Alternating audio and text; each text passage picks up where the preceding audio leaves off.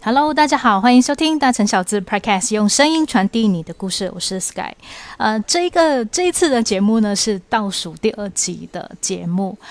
呃，不知不觉就做了三个月，嗯，也回顾之前的节目，也不知道自己在录了一些什么。啊，不管了，我就好好做好这三个月的节目，然后休息一阵子再来。好，呃，要跟大家讲一下，就是《蛋小子》新刊已经开始接受预购了，预购日期从三月十九号到四月九号。想预购的朋友呢，可以到大成小子的 IG 简介里面有一个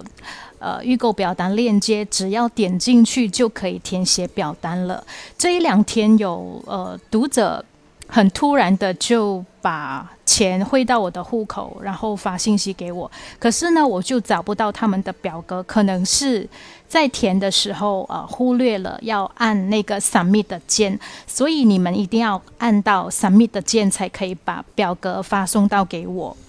当你们看到我的名字还有手机号、户头号码的那个页面，不表示已经完成预购哦，必须按那个页面下面的 Submit 键才算完成的。呃，错过这一次的预购的朋友呢，也不用担心，还是可以在小字出版之后到太阳 Live Store 网店和 A Day 一日商号实体店买到。新加坡的朋友同样可以在草根书市找到大成小字。呃，今天其实我要主要要跟大家聊新刊的事情，在呃入正题之前呢，我想跟大家呃，就是请大家嗯提供一些资料吧。就是我最近呢刚刚开始接触到断舍离啊，还有极简生活的这个部分。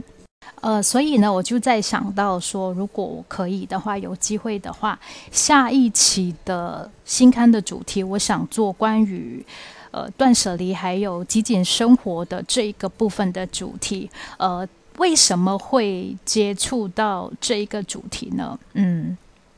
是因为近日我有在关注这一方面的，就是断舍离还有极简生活的这一这一些的内容。其实我是一个身外物非常多的人，呃，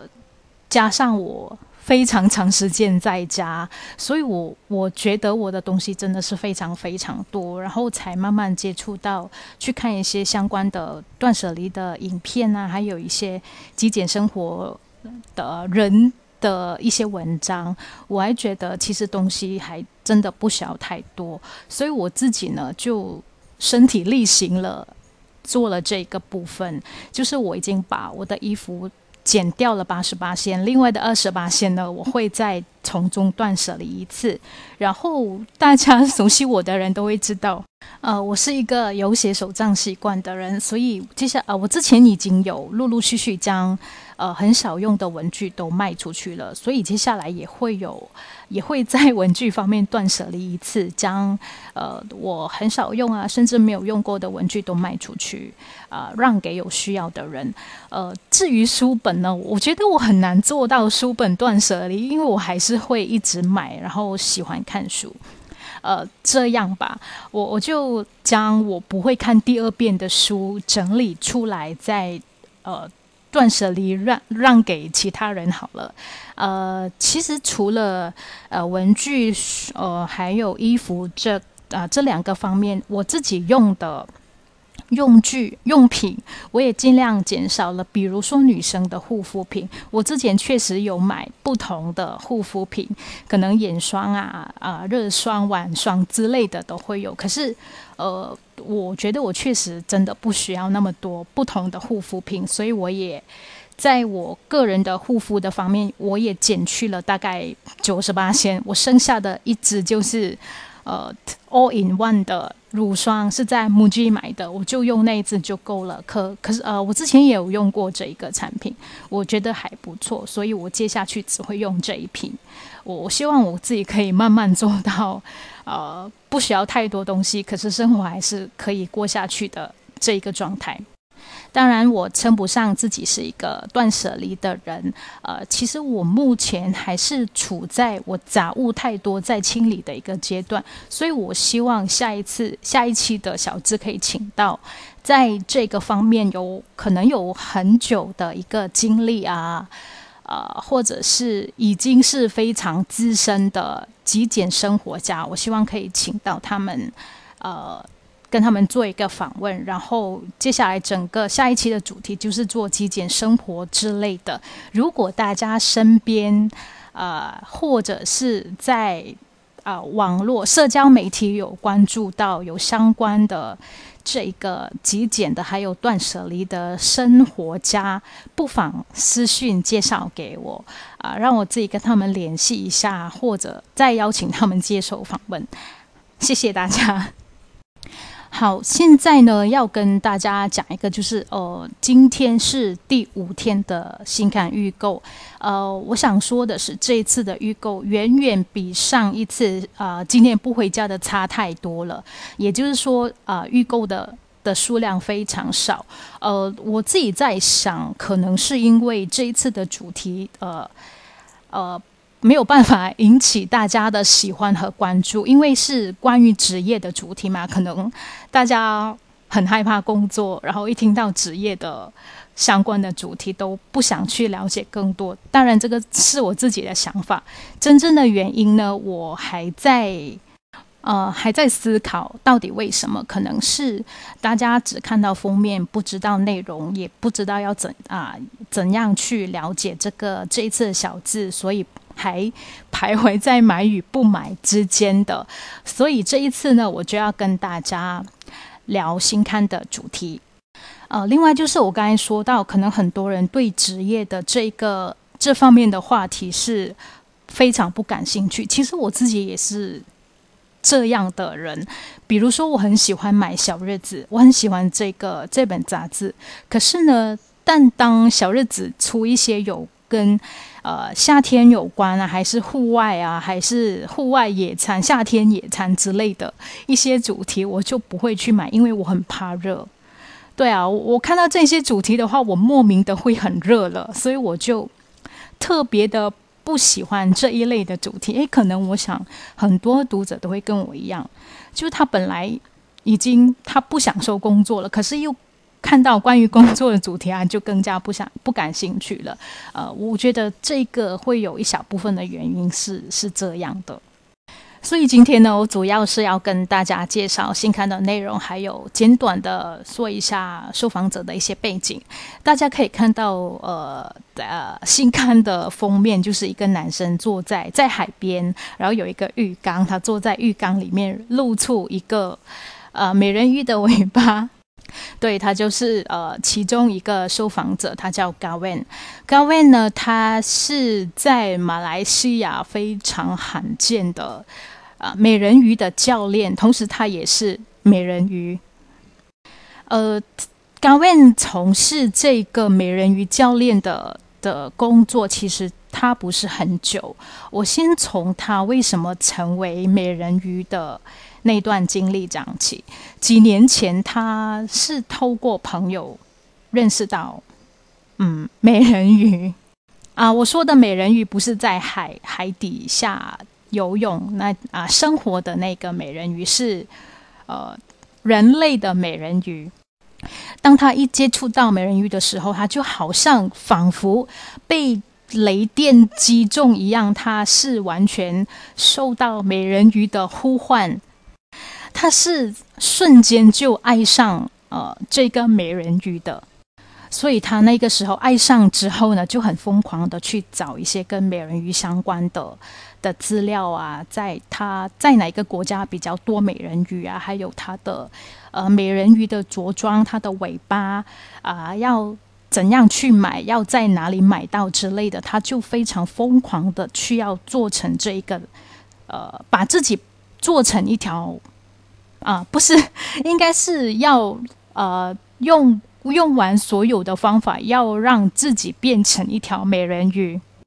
在我的整个，在我的周围啦，我的身边，确实人美人鱼教练是除他是绝无仅有的，他就是我只认识高温一个。呃，所以整个访问呢，我是比较。挖掘他内心的一个东西，因为呃，生活在马来西亚，我们这一边应该是相对思想比较保守的，加上他是一个男生，他要装扮成美人鱼。如果是一个女生的话，我觉得他的问题其实不会太大。正因为他是男生，他把自己变成一条美人鱼，问题就会来了。在相对保守的国家，他会怎么看自己？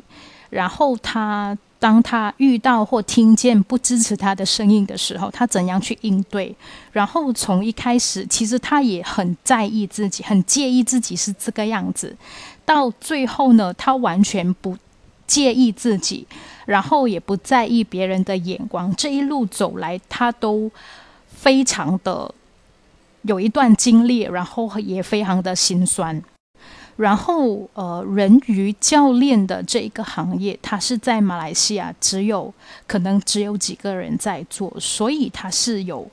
很浓厚的那种呃职业的孤独感。因为无论他做得好或者做得不好，他没有人跟他分享，也没有人如果做得不好的话，没有人会给他指点，他就只可以一个人在在这一个职场的，呃，他整个职场生涯里面，他自己一个人很孤独的走，呃，有错误了也没有人可以给他提点，我觉得这个已经是不容易的地方，再加上。我刚才已经说了，如果他是一个女生做美人鱼的话，确实什么问题都没有。可是他是一个男生，所以他这一路来都被扣上了很多奇奇怪怪的标签，呃，就是可能说他是娘娘腔啊之类的。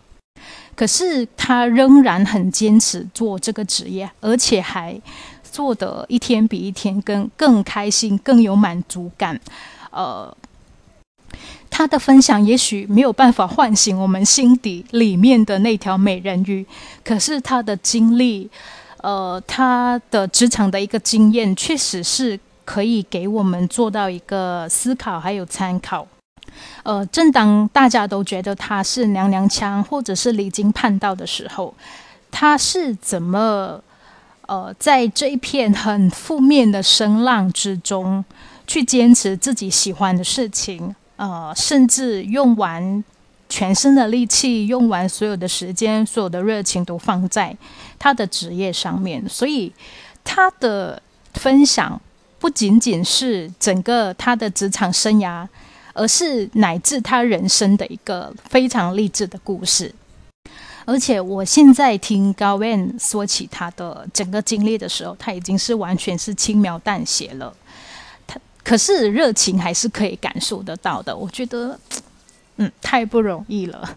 好，接下来我想，呃，接下来我要介绍的就是，呃，在这个行业在马来西亚也是非常少的，也是完全称得上有职业孤独感的，就是呃，Listen 啊，Listen 呢是一位空间置景师，可能很多人跟我一样不知道空间置景师啊是做什么的。呃，我是在 IG 之前已经在关注 Listen 了。那个时候，呃，我觉得他的那个照片的呈现非常好。我觉我我我在想，她应该是一个很会摆设的一个女生，很有审美，然后很有美感的一个人。啊，然后有一次呢，在呃 Clubhouse 的其中一个房间里面，我听到 Listen 她做了一个很简短的分享。非常的简短，可是呢，就引起了我对室内置景师的这个呃好奇，还有很想关注到这一个部分的关于这一个职业的一些事情。可能你跟我一样，都一开始的时候会觉得室内设计跟空间置景是一样的，其实是完全不不同的范围。我就简单的去解释啊，就以我的认知去解释这一块，呃。室内设计呢，是根据物主的需求，将一个很将一个很空的地方就划分几个区块，然后室内置景师呢的工作呢，就是呈现物主想要的整个居家的氛围、居家风格的一个工作，它就是室内置景师主要的一个他工作的范畴。呃，当室内设计他把呃家里面的区块划分好之后，可是家里面还是空的。呃 l i s t e n 的工作呢，就是将空的部分，呃，呃，根据物主的要求，还有他们想要的样子，去把他们呃搭建起来，整个生活场景就是从零开始搭建起来的。那究竟是怎样搭建呢？当然是要呃靠一些物件，比如说是呃家具啊，还有室内摆件等等，就是用这一些。呃，他独特的空间意识啊，还有色彩学啊，还有他自己的审美去做这一这一个部分的工作。可是你不要觉得完全是没有技术含量，是是非常需要技术含量的。就是我刚才说的是空间意识，你必须要非常的了解那个空间。呃，你才可以按照物主的要求去去搭建他们要的生活的样子，所以是技术含量非常高的一个工作。然后呢，呃，室内置景师要，我觉得要非常懂得购物，比如说客户要一个需要一个绿色的花瓶去点缀去摆设，他就要知道要去那里买到呃绿色的花瓶。比如说客户要一个竹做的屏风来摆设。竹做的屏风要去哪里找？可能我们不太知道。室内置景师就要非常的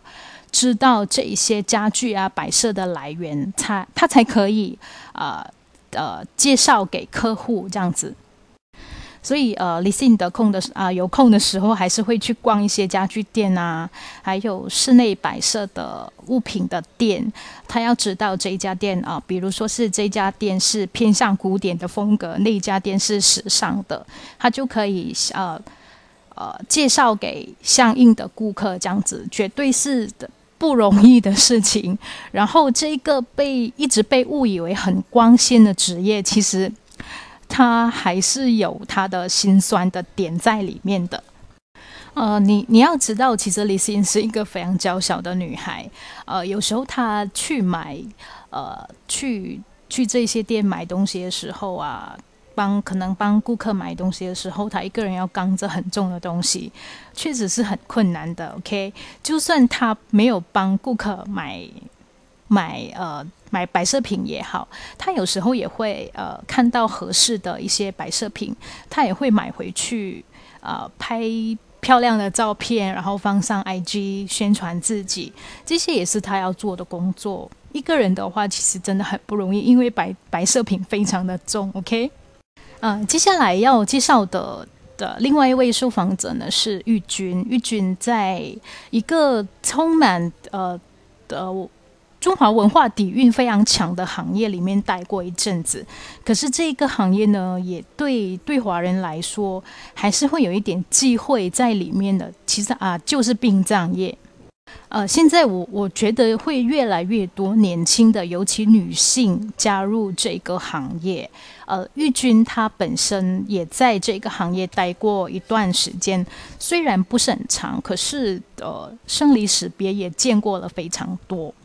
呃，我对这个行业其实不太了解。我知道有这个行业的存在，大家都知道。而且如果有白事的时候，都需要聘请一些殡葬的公司。我我觉得在这个行业工作的业者或者工作者，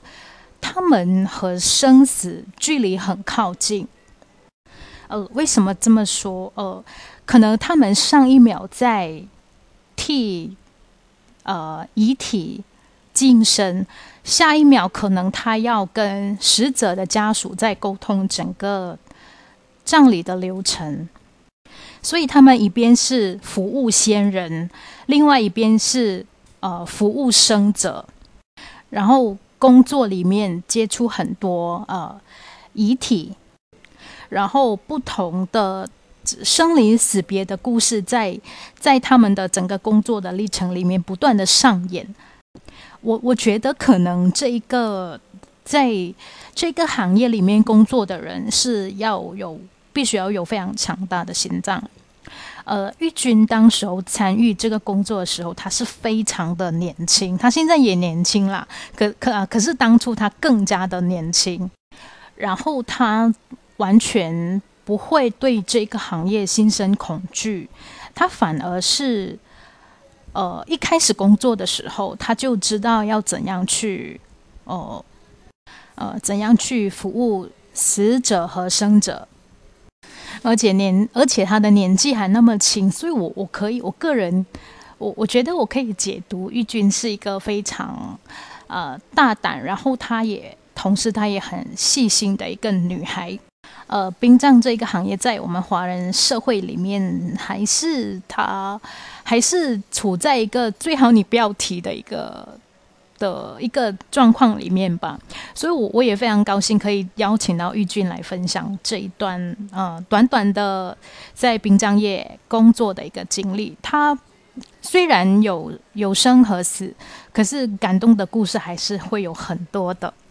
呃，其实我还接下来我还有一个呃受访者要介绍，可是呢，我还没有去访问他，我就把这个这个部分留到下一集。下一集会有最后一集了嘛？对不对？会有什么呢？我会呃呃，我会呃用回老方法，我会送小字。至于怎么送呢？我还没有想到，就留在下一集再跟大家说。呃，这一次做的关于职业的主题，你可能会觉得世界上有非常多不同的行业，我怎么去挑选呢？当时我是这么一个想法的，我想介绍一些比较罕见的行业，然后呃，也同时也介绍嗯很美，就是跟美学呀。跟审美相关的行业，呃，罕见的我们就有人鱼教练，还有嗯殡葬业，呃，关于美的方面呢，就有室内制景师，还有画艺师。至于怎么送呢？请留意下一集最后一集的节目。呃，关于这一次的主题，我是怎么去挑选职业的呢？呃，世界上确实是很多职业，在马来西亚也非常多不一样的职业。然后我的设想就是想找一些很少见的，至少在我们身边很少人从事的行业。至于怎么送呢，就要留守下一集的节目。关于这一次的主题，如果你问我是怎么在那么多职业里面挑选这几个特殊的行业，我其实有一个设想，当初。我是想找一些很少见的，至少在我们身边确实不多人去从事的行业，所以就找了比如人鱼教练啊，或者是殡葬业的。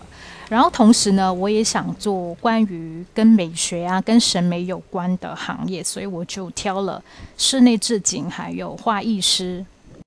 当但是当我真正的去了解这四个职业背后的。他们要做的事情之后呢，我发现我的区分是非常的不正确的。比如说，人鱼教练，他是非常罕见，没错。可是，但当他把人鱼的着装穿上之后呢，他整个，他整个热情，他整个。呃，职业素养让他整个人看起来散发光芒，然后很好看、很漂亮。呃，至于殡葬业呢，大家可能觉得只有生离死别，但我觉得生离死别就是人的一生中最美的故事。我其实很庆幸我自己找到的这四个行业，它不仅仅是少见，呃，职业背后也。也非常多感人的故事，还有让人觉得很美的一个部分。呃，感觉是找对了行业了。啊，所以还没有预购的朋友，现在要赶快预购喽。呃，但小子 Podcast 会在每个礼拜二早上九点播出。下个礼拜二会是最后一集，大家可以通过 Spotify、Sound On、First Story、呃 Google Podcast 还有 Apple Podcast 免费收听。感谢大家喜欢这一次的节目，我们下个礼拜再见，拜拜。